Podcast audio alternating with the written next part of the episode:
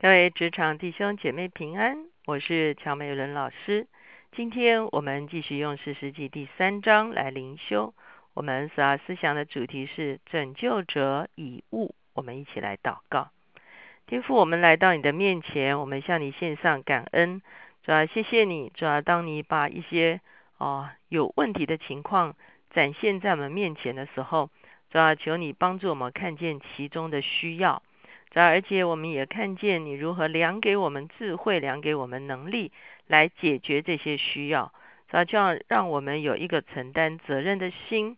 主要当我们去满足这些需要的时候，主要这样我们就会看见你的旨意可以成就在这地上。谢谢主，让我们不逃避责任，主要让我们勇于承担。听我们的祷告，靠耶稣的名，阿门。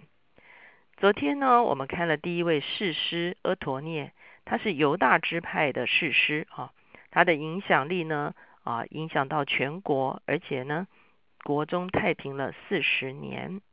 接下来的时候，我们就会看到第二位士师叫做以物。好，十二节讲到说，第三章十二节讲到说啊，以色列人又行耶和华眼中看为恶的事。好，那我们会看见在这种情况中间呢，上帝又兴起了他们的仇敌。就是摩牙王伊基伦，摩牙是在约旦河东，可是呢，摩牙呢却遭拒了亚门人和亚玛利人，打过了河西，一直攻打以以色列人，甚至占据中树城。哈，通常我们中树城认为就是耶利哥喽。于是以色列人服侍摩亚王伊基伦十八年，哈，这是非常长的一段时间，以色列人都受摩亚王所辖制，哈。接下去十五节就说，以色列呼求耶和华的时候，耶和华就为他们兴起一位拯救者，就是便雅悯人基拉的儿子以物。啊，很特别哈，就是每一次都是啊仇敌兴起，他们呼求神就兴起啊一个啊一个事师哈。那这个就是整个四世纪的一个循环。那接下去告诉我们说，以物呢，它是左手便利的他，是一个左撇子喽。好以色列人托他送礼物给摩押王伊基伦，以物打了一把两刃的剑，长一轴，戴在右腿上衣服里面。他将礼物献给摩押王伊基伦。原来伊基伦极其肥胖。以物献完礼物，便将抬礼物的人打发走了，自己却从靠近吉甲凿石之地回来，说：“王啊，我有一件机密事奏告你。”王说：“回避吧。”于是左右势力的人都退去了。好，那我们会看见遗物非常的机智哈。那以色列人托他送礼物给伊基伦，应该是为了要讨好这个摩押王。可是以物呢，却另有所谋哈。他觉得这是一个非常好靠近这个啊伊基伦的一个一个机会哈。所以呢，他就藏了一把刀在衣服的里面。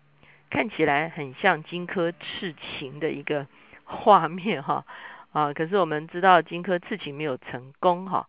那而乙物呢，他却啊来到这个伊基伦王的面前，说有机密要奏报。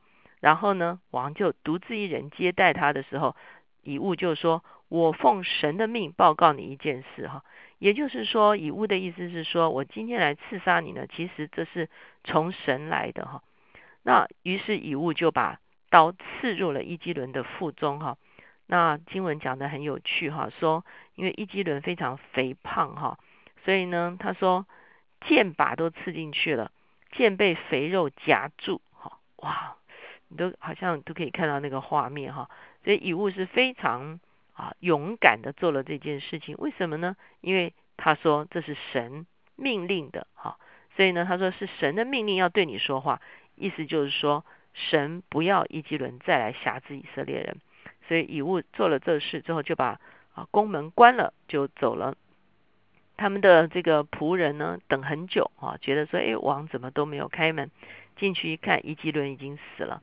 这个时候，以物呢就回到以色列，而且呢，他开始吹角，呼召以色列人一起来攻打摩崖人。所以这个时候呢，他们就杀了将近一万的摩崖人哈。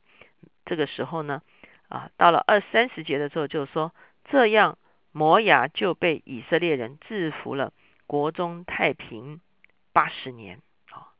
所以我们看见啊，这位拯救者以物，第一个呢，啊，我们会看见啊，他这个他这个以色列人并不是要请托他去刺杀摩亚王哈，以色列人是请托他是送礼哈，因为以色列人被这个啊这个伊基伦辖制哈，他大概他们大概是想说送礼可以啊讨好这个君王，可是呢，我们会发现以物却非常清楚他该做的是什么哈，那他不会因为说他。觉得说啊，他们只是托啊我送礼物，我就去做送礼物这件事。他其实看到这个机会的时候，他知道他在这个机会中间应该要做的是什么，就是一个啊，他有机会靠近伊基伦而可以刺杀伊基伦哈。所以我们可以说，以物是一个看见时代需要的人。好，那看见时代需要的时候呢，他也是一个把握机会的人。好我们会发现这两者都是非常重要的。有的人看到时代的需要，可是机会来到的时候呢，却不敢把握哈。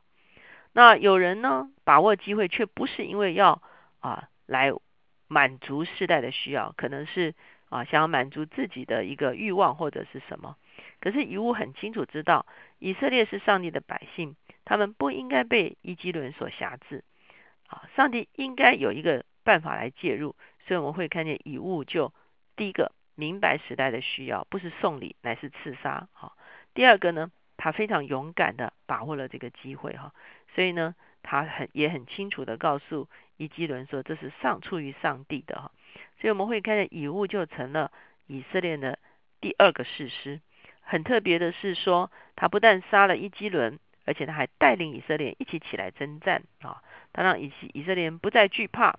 啊。他让以色列人有一个机会把仇敌完全的赶出去，而且呢，经文告诉我们说，国中太平了八十年，哇，两个世代哈，所以以物这个拯救者带给以色列人的拯救，也是一个非常大的拯救。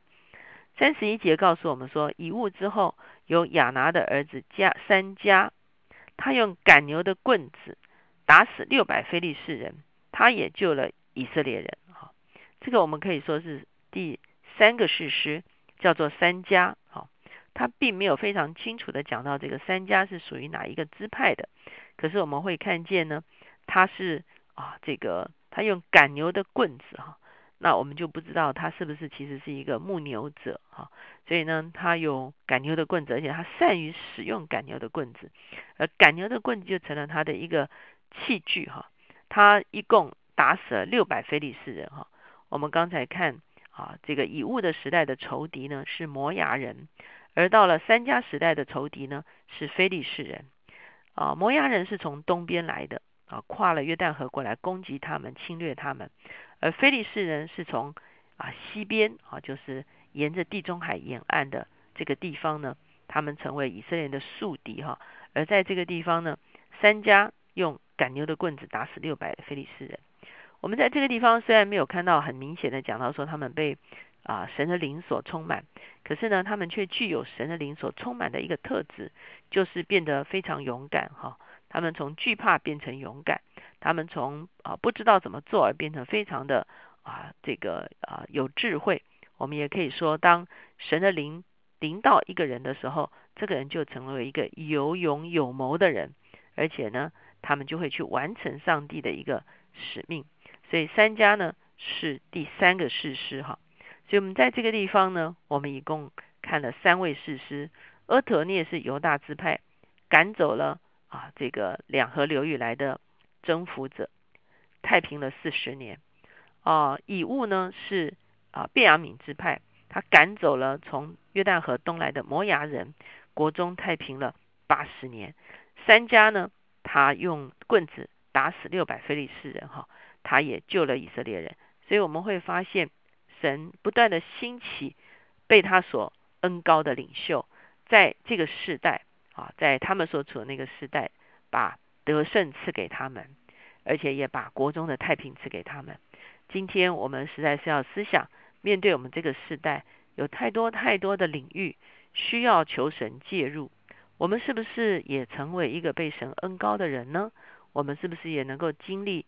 神的恩高在我们的身上，我们就成了一个有勇有谋的领导者呢。我们一起来祷告，现在主耶稣，我们向你献上感恩，主要我们看见你自己就是受高者，主要在上帝的高抹的里面，哦，主要你蛮有智慧，你蛮有全能，主要你已经得胜，主要今天你已经把你的圣高，主要高在你的教会里面，主要当我们这些属你的百姓，主要接待你成为我们的救主，领受圣洁的神圣灵的时候，主要主要就有一个智慧领导我们，有一个能力领导我们，一个勇敢的心领导我们。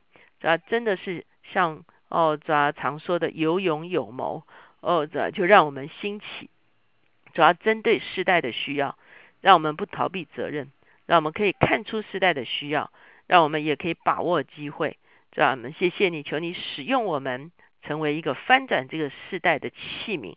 谢谢主听我们的祷告，靠耶稣的名，阿门。求神帮助我们看见。所有的受高的领袖兴起的时候，他是一个服侍世代的人，不只是啊得着自己的成功、自己的得胜，更重要，他是使用他的成功、使用他的得胜，服侍了那一个世代。